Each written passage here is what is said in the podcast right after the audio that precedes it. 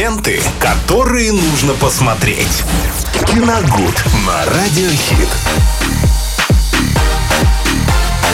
В эфире Радио Хит вместе с Виталием Морозовым. Мы здесь разбираем все самое интересное из мира кино и не только. Вы делайте погромче, а мы с Виталием обсудим какой-нибудь фильм. Привет. Да, всем здравствуйте, друзья. Сегодня в понедельник мы обсуждаем картину «Проект Адам». 16 плюс категория. Фантастический боевик, в котором снова снимается Райан Рейнольдс. Только без спойлеров, я еще не смотрел. В роли себя же. Как Какая-то обычная. Я не знаю, будет ли это для вас спойлером или нет, но это не важно. Он опять играет себя. Мы Ну, давайте знаешь, вот, э, вспомним. с Подожди. зеленого фонаря, мне кажется, он вообще ни разу не поменялся. Наверное, да. А, Вот последние картины. Телохранитель киллера, главный герой, красное уведомление, а, Дэдпул, да, еще вспомним второго Дэдпула. Везде пока что... Ну, там Райан просто больше слов дают, матершинных. а, болтлив, невероятно в каждом из этих фильмов, и проект Адам не стал исключением. Режиссером здесь выступает Шон Леви, будущий э, режиссер э, Дэдпула 3, уже официально назначенный. До этого он снимал Опять же, главного героя с Рейнольдсом. Кадры у него очень была, ну, в общем, неплохая комедия такая про двух э, взрослых мужчин, да, которые которые пошли. в Google устроились. Ну, кстати, Войти, да. очень было неплохо. Вот. э, И «Живая сталь», если вы помните такой фильм. Вот это да. Вот это хороший. А, С эм, Хью Джекман. Хью Джекманом, да, совершенно верно. Там бо- боксом занимались роботы. Да, да, да. Причем это прям вот, знаешь, такая затравочка к многосерийному какому-нибудь проекту, но ничего не пошло Не дальше. знаю, мне было смешно.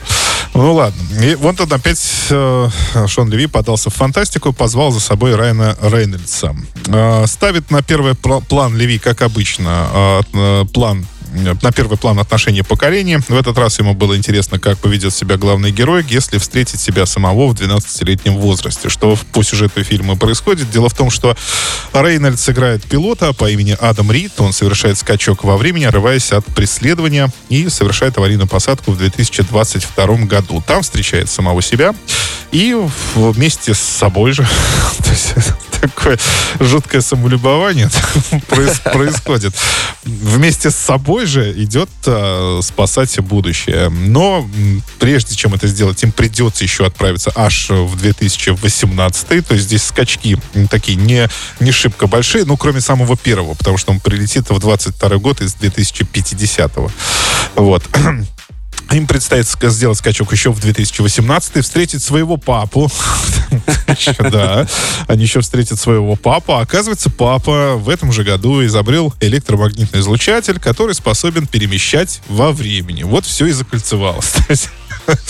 Э, Ну, вы знаете, если, э, говоря проще, если вы пройдете мимо этой картины, вы абсолютно ничего не потеряете. Э, Я ее смотрел, конечно, я читал и рецензии критиков, но все равно я смотрел, чтобы составить свое мнение. Я во многом оказался с ними согласен. То есть есть, ну, предположим... просто детское кино. Э, Да, это детское кино И с рассматривать одной... его под такой вот призмой, я думаю, не С стоит. одной хорошей экшн-сцены, ну, все-таки это, тем не менее, это фантастический боевик. Уж за фантастическую часть я вам ничего вообще не скажу, потому что там э, то ли э, просто не захотели ее прорабатывать совсем и сделать так, чтобы ты вообще ничего не понимал, о чем вообще говорят люди, э, в основном выражаясь какими-то научными терминами, просто человеческими словами, ничего не объясняя. Ну, это, опять же, не везде, но моментами было. Поэтому не сразу понятно, что вообще происходит у вас там э, в этой картине. А, во-вторых, это вот э, эффекты, которые тоже не произвели особого впечатления.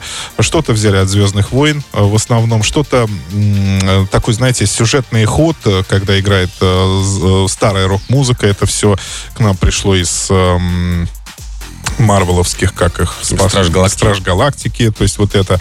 И больше всего меня удивил еще и очень неплохой подбор актеров. А, Ну, в этой в этой поделке, наверное, так ее можно назвать. Кроме Рейнольдса, там, а, например, Марк Руффало Вот именно снимается. за него вот мне захотелось посмотреть этот фильм, потому что с Рейнольдсом, я думаю, ну когда-нибудь потом я, возможно, наткнусь на него, посмотрю. Но я увидев, что там снимается еще и Марк, Марк Руффало, Руффало, э, он там хорош. одним глазком Да, посмотреть. Дженнифер Гарнер там снимается, например. Зои Салдана там есть. Я ее сто лет, кстати, не видел. Без И- грима. Бе- вот, да. э, Со времен как раз Страж Галактики. И был немало удивлен. И вообще э, долго пытался понять, где же я ее видел. Есть не сразу узнал, то есть, думаю, а, ну все правильно, это же Гамора.